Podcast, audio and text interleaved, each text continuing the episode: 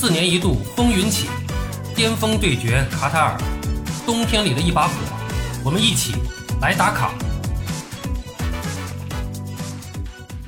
朋友们好，我是巴多。呃，现在是二零零二年十一月六号啊晚上九点，距离这个卡塔尔世界杯的开幕还有四天零三个小时。啊，也就是说，在十一月二十一号零点，世界杯将开幕。这里边提醒大家一下啊，我们总说世界杯开幕是哪天啊？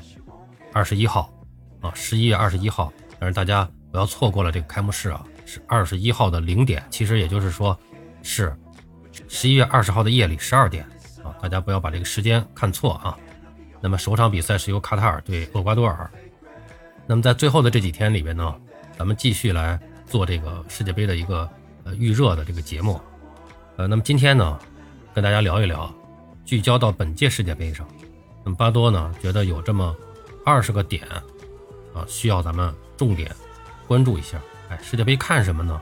实际上有很多值得关注的点。我相信每一个球迷站在自己的角度，都有自己想要关注的这个重点。那么今天呢，咱们就梳理一下本次世界杯的一些重点、焦点和看点。首先，第一个就是诸神黄昏。哎，什么叫诸神黄昏呢？啊，其实就是说，卡塔尔世界杯将是众多明星球员参加的最后一届世界杯。啊，其实前一段时间巴多可能专门聊过一次话题，就是八零后集体谢幕的这么一届世界杯。啊，应该说这是很多大牌球星的最后的演出。呃，说实话，也是诸多球迷与青春说再见的时刻。啊，我们不有那么句话吗？青春不过就是几届世界杯而已。三十七岁的 C 罗，还有三十五岁的梅西，啊，这个等到再过四年，再踏上世界杯的赛场上，这可能性就非常小了。新科的金球奖得主本泽马，包括像内马尔、苏亚雷斯、布斯克茨、诺伊尔，啊，也都不年轻了。还有莱万多夫斯基，九分钟五球的神迹，好像就在昨天。数十年以来啊，这一个个响亮的名字是笑傲足坛，让无数的后继者都泯然众人矣。然而时过境迁，可以说是年华老去啊，一个个诸神并立的黄金时代也将随之落幕。那么第二个看点呢，就是第一次啊，什么叫第一次呢？就是2022年卡塔尔世界杯是首次在北半球的冬季举行的世界杯，呃，是首次由。从未参加过世界杯的国家来举办的世界杯，是首次阿拉伯国家举办的世界杯，啊，这也是迄今为止参赛队员最多的一届世界杯。每支球队首次可以有二十六名队员进入名单，以前主要都是基本上都是二十三个人大名单啊，那么这次是首次每支球队可以带二十六个人来到卡塔尔，啊，那么并且呢，这次也是首次在世界杯的比赛中。各队可以有五个换人名额，啊，就是首次可以实行这个。我们已经在各大联赛还有其他的之前的，包括欧洲杯上都已经实行过的五个换人名额，这是首次在世界杯上进行。那么第三个看点就是关注一下新星，零零后新星，啊，在这个二零一八年的世界杯赛场上，最年轻的球员是出生于一九九九年的澳大利亚队的边锋阿尔扎尼。那么四年之后，到了二零二二年的世界杯上，零零后球员将第一次登上世界杯的舞台。那么其中，西班牙的佩德里、巴西的维尼修斯、英格兰的福登还有桑乔，都是非常耀眼的新星，而且也是极有可能出现多名十八岁的球员参加卡塔尔世界杯。这个我们一定要重点关注一下，他们代表着足坛的未来。那么第四个看点啊，焦点就是世纪交锋。梅西和 C 罗被称为绝代双骄，但是在国家队层面，但是在国家队层面，两个人仅仅是交手过两次。啊，世界杯赛场上还从来没上演过梅罗对决。根据卡塔尔世界杯的赛程安排，如果阿根廷队和葡萄牙队小组排名不同，但是呢又都能晋级淘汰赛，那么两队有希望在半决赛中相遇。那么如果小组赛两队的成绩相同，呃，两队都有希望所向披靡的走到决赛，那么将会上演一场世界杯的巅峰之战，啊，前所未有的梅罗世纪交锋绝代双骄的直接对决。如果真的出现了这一幕，无论谁获胜，可谓世界杯历史上的头号经典，必将载入世界足坛史册。啊，那么说完世纪交锋，我们就不得不要说到这个，呃，绝代双骄这两个主要人物了。啊，那么下一个焦点就是我们要说到的聚焦梅西。呃，二零一四年巴西世界杯，梅西距离大力神杯是如此之近，却又如此之远。啊，我们都有那个印象，在最后颁奖典礼的时候，梅西凝视着讲台上的这个大力神杯。呃那种失望的眼神啊，应该说成为了对巴多影响最大的世界杯的三个呃镜头。那么巴多印象最深的呢，第一个就是呃巴乔的背影，九四年罚失点球以后，塔法雷尔庆祝，巴乔落寞的身影成为巴西队第四次夺冠的背景板。那么第二个镜头呢，就是二零零六年世界杯的决赛，齐达内被红牌罚下的时候，他失望的走下场。电视画面捕捉到的这个镜头，就是，也是他的背影，呃，他在往下走的时候和大力神杯擦肩而过的同框镜头，这是也是非常震撼人心的一个镜头。那么第三个经典镜头，在巴多看来就是2014年巴西世界杯的梅西凝视着这个大力神杯的这个镜头。那么相对于此前呢，这个梅西啊参加几次世界杯都有点这叫什么呀？单核带队啊，就靠他一个人带这种感觉。啊，那么这一次比赛的这个潘帕斯雄鹰，真的是可以说是有点这个人才济济这种感觉，而且这个整体的阵容比较均衡啊，像迪马利奥啊、奥塔门迪啊这些球员啊，宝刀未老，老塔罗啊、马丁内斯啊、迪巴拉等人啊，也是正值当打之年，哎，他们是携手帮助梅西夺得了2021年的美洲杯冠军。那么因此呢，梅西在卡塔尔世界杯弥补2014年的这个遗憾。夺得冠军，啊，也是非常有可能的啊，也是很多球迷所期望的，啊，那么除此之外呢，梅西距离马特乌斯保持的二十五场世界杯出场记录，也仅仅是差六场，追平甚至超越也并非奢望，啊，那么和 C 罗一样啊，这也是梅西第五次踏上世界杯的征程。那么说完这个聚焦梅西，下一个点呢，咱们就必须得说到了，就是聚焦 C 罗，啊，一九八五年出生的 C 罗。在卡塔尔世界杯赛场上，已经是三十七岁高龄了。那么这大概就是他最后的一届世界杯了。啊，这个二零零六年世界杯是 C 罗的第一届世界杯。啊，当时他是呃初露锋芒，崭露刚刚进入国家队崭露头角。啊，那么是跟随他的老大哥路易斯飞哥获得了第四名的成绩。我们还清晰的记得，当时飞哥在场上自己突破获得了点球，然后把这个点球让给 C 罗去主罚。实际上，当时是一个老大哥带着新秀进队，也是一种把这支国家队的未来交到了年轻的 C 罗手上的这么一个有标志性的这么一个事件。啊，那么到了2010年的世界杯呢，C 罗是饱受伤病困扰，整个球队的战绩也是不佳。2014年和2018年世界杯，C 罗率领葡萄牙队也没能取得佳绩。应该说2022年世界杯将是 C 罗向最高荣誉发起的又一次冲击。或许也是最后一次机会了，因为 C 罗葡萄牙国家队应该说也是有着比较辉煌的战绩和数据的啊，他的在国家队这个数据刷的也不错啊。但是呢，应该说 C 罗带领着葡萄牙国家队啊，在世界杯上没有获得太好的成绩。当然，在欧洲杯上他们获得过一次冠军，但是 C 罗也是比较有遗憾的，就是恰恰在那次夺冠的决赛上，是 C 罗是一开场就受伤下场了，恰恰是在没有 C 罗的情况下。夺得了葡萄牙这些年唯一的一个大赛冠军，所以说 C 罗还是有些遗憾的，他需要一个世界杯大赛的一个好成绩，来证明自己在国家队中的这种地位。另外呢，就是从2004年 C 罗参加欧洲杯开始，在国家队参加了五届欧洲杯、四届世界杯中都有进球，他也是非常有希望在自己参加的第十届大赛上继续延续这个记录的，啊，特别是最近这个 C 罗也是引起了很多的争议啊。那么他也是真的是需要，特别的需要，在世界杯上再次证明自己。说完这个绝代双骄啊，梅西和 C 罗的话题呢，还要关注一个焦点，就是冠军魔咒啊，什么意思呢？就是从进入二十一世纪以来，一共举办了五届世界杯啊，分别在零二年、零六年、一零年、一四年、一八年。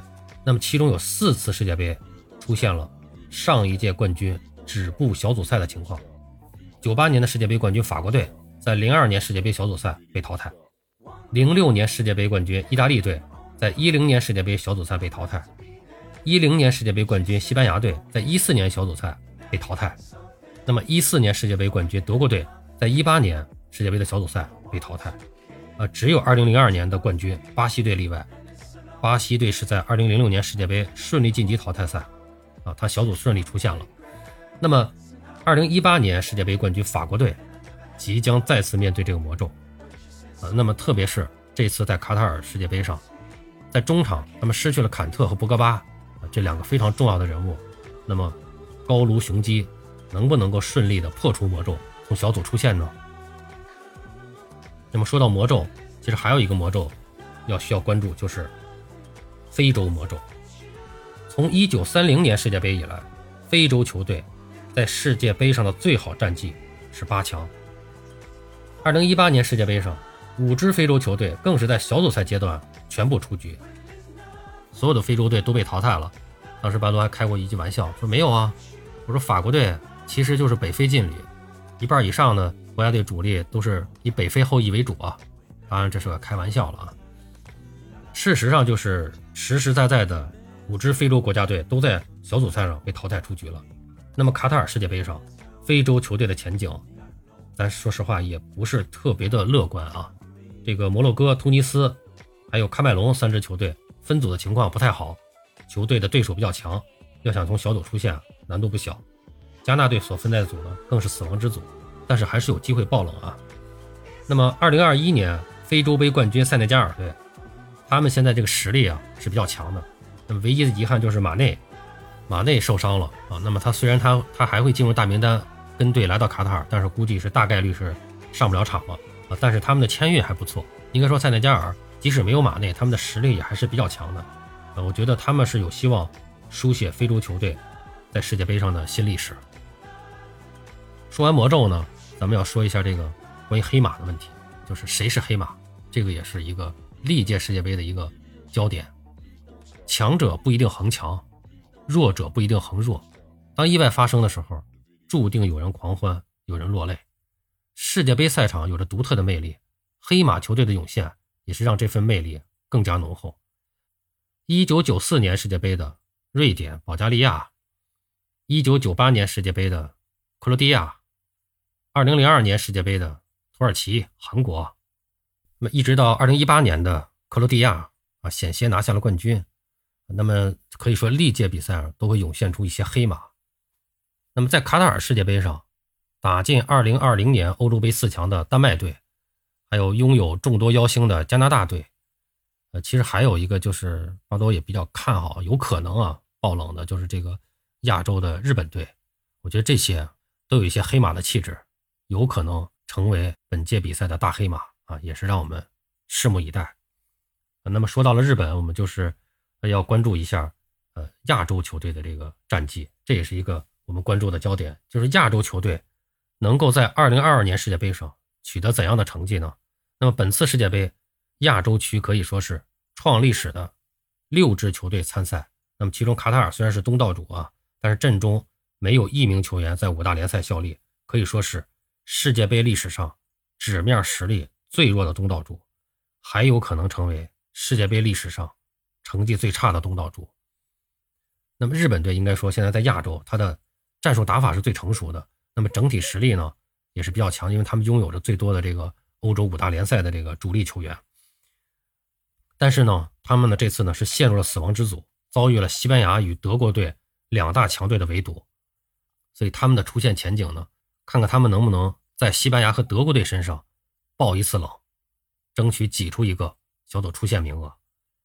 那么韩国队呢？和沙特队还有伊朗队的出线前景，从分组情况来看，也不是太乐观。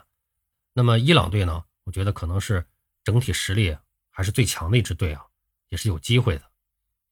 那么澳大利亚队呢？现在是呃最被外界所看好，呃，但是他们到底能取得什么样成绩呢？也将成为焦点。但是作为咱们亚洲球迷来说，总体来感觉啊啊。虽然他们是占着亚洲的名额进世界杯，但我们总体还是，呃，没有把它当成一个亚洲球队啊，在地域上来讲，它并不是一个纯粹的亚洲球队。分组上来看，那么从世界杯的分组上来看呢，呃，有几个分组是比较值得玩味的，就是有一些个呀，叫什么呀？恩怨小组。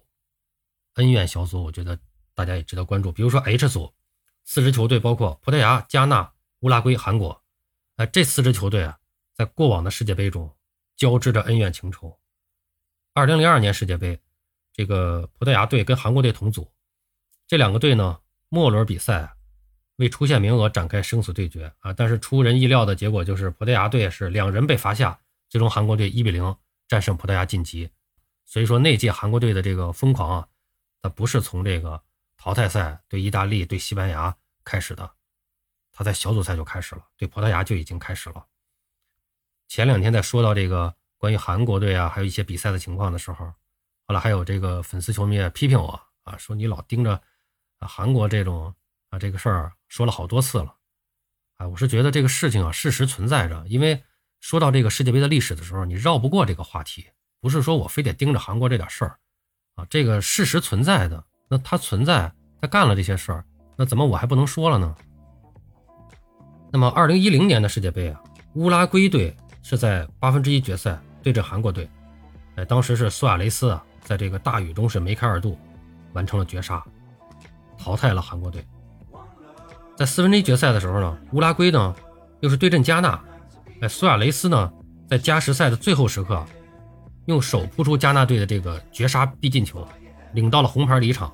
但是加纳队呢却把这个点球给罚失了，然后并且呢在最后的这个点球大战中呢是点球落败了，这也是世界杯这个历史上非常经典、非常戏剧性的一幕。那么，二零一八年世界杯，葡萄牙、乌拉圭是在。八分之一决赛相遇，葡萄牙队呢是一比二失利，止步于十六强。那么所以说这个小组，这个是葡萄牙、加纳、乌拉圭、韩国，可以说他们是在最近几届世界杯上是恩怨情仇交织，所以说我觉得是特别值得大家关注的一个小组。那么说到这个恩怨小组啊，那么还有一些个对决是值得大家特别关注的，就是美伊交锋，美国队和伊朗队。在本届世界杯被分在一个小组，那么让这场比赛也是看点十足。在足球领域，美国队和伊朗队的交手啊次数实际上非常少，啊，最著名的就是1998年世界杯，哎，当时两队啊是在这个小组赛相遇，最终伊朗队是在这场比赛中2比1击败美国队，取得了当届世界杯的唯一一场胜利。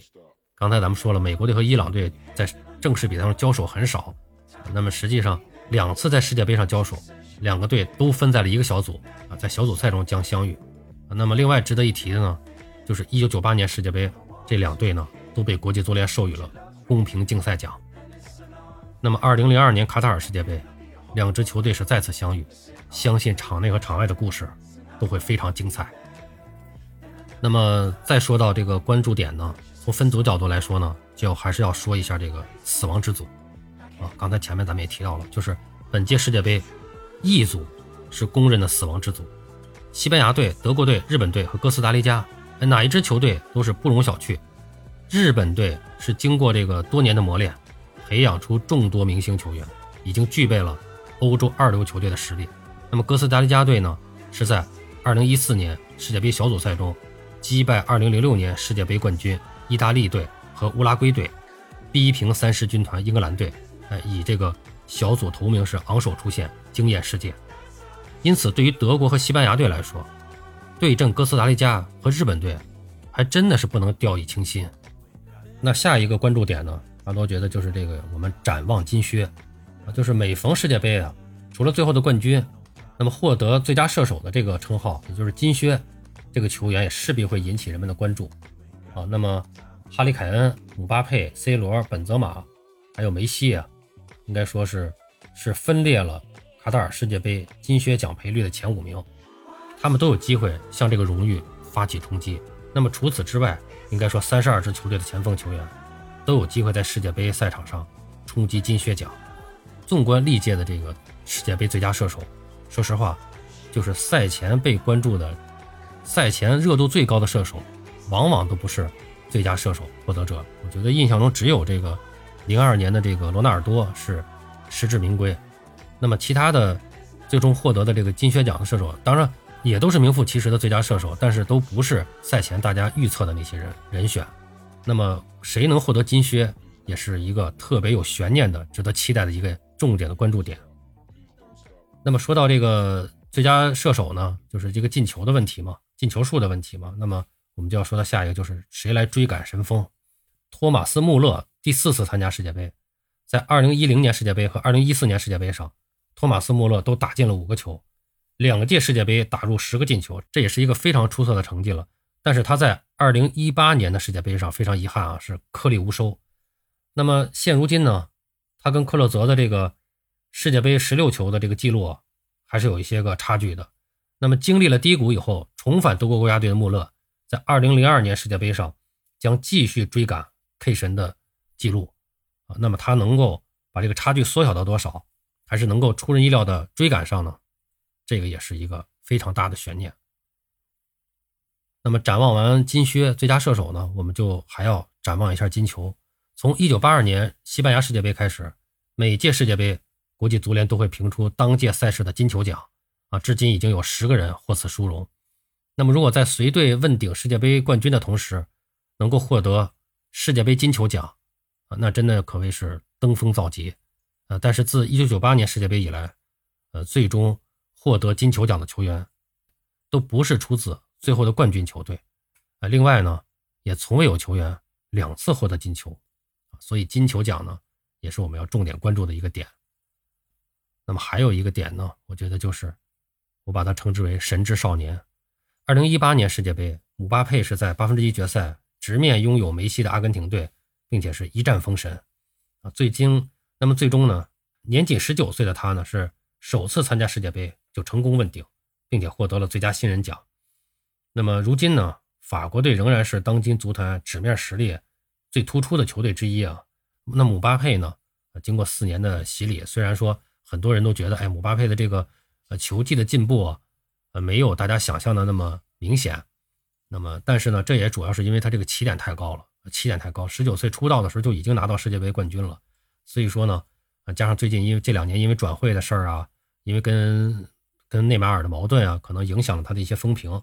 但是在法国队来说呢，啊，他还是当之无愧的核心，他也将是承担起率领法国队。向卫冕冠军发起冲击的这么一个重任，姆巴佩呢也一直被看成是梅西、C 罗之后世界足坛新王的一个最强候选人啊。那么当前最强的两个年轻人就是一个是姆巴佩，一个是哈兰德嘛。那么哈兰德他在世界杯的赛场上暂时他还没有机会展现，那么这个神之少年的名号就落在了姆巴佩上啊。我们关注一下姆巴佩在本次世界杯上的表现。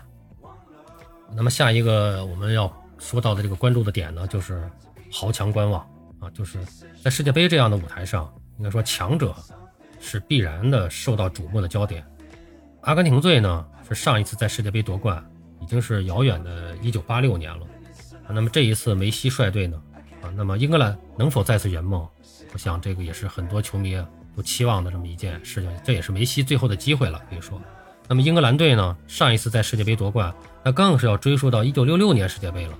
啊，如今呢，应该说三狮军团也是迎来了一个人才的井喷期，他们也是非常渴望新的这种荣誉啊。嗯，荷兰队呢，已经是三次获得世界杯亚军了，能不能摘掉这个无冕之王的称号呢？啊，这也是荷兰人最渴望的一件事。还有就是像西班牙队、德国队、葡萄牙队、法国队。巴西队，这些都是夺冠的大热门。那么当然了，要特别关注的还是足球王国，就是巴西队。巴西队是众所周知的足球王国，曾经五次夺得世界杯冠军啊。但是巴西队呢，上一次夺冠，呃，也已经是遥远的二十年前了。一晃二十年过去了，二零零二年。那么本届世界杯上，就目前来看，巴西的这个夺冠热度是最大的。而且他们的这个阵容也确实是比较整齐，从后防到中场到前锋，每条线上都人才济济。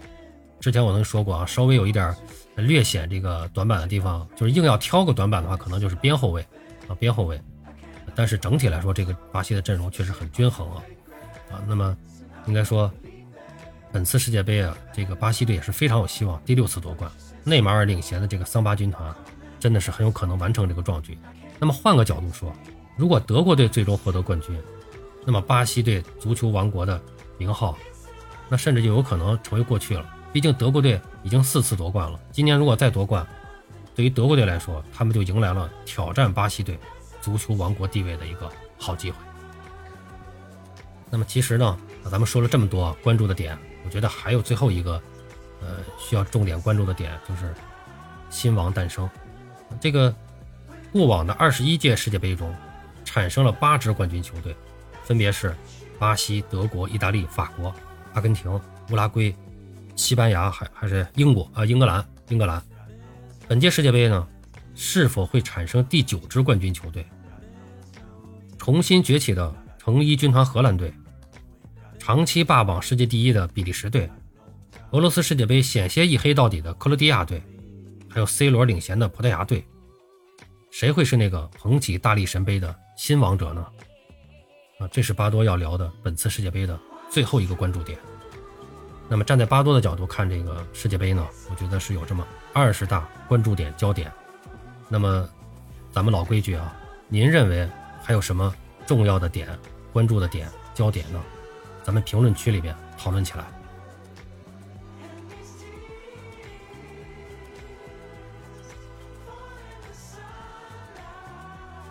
好了，朋友们，今天咱们就聊到这儿，感谢您的收听。您有什么想和巴多交流的？咱们评论区见，欢迎收听、订阅、评论、转发，我们下期再见。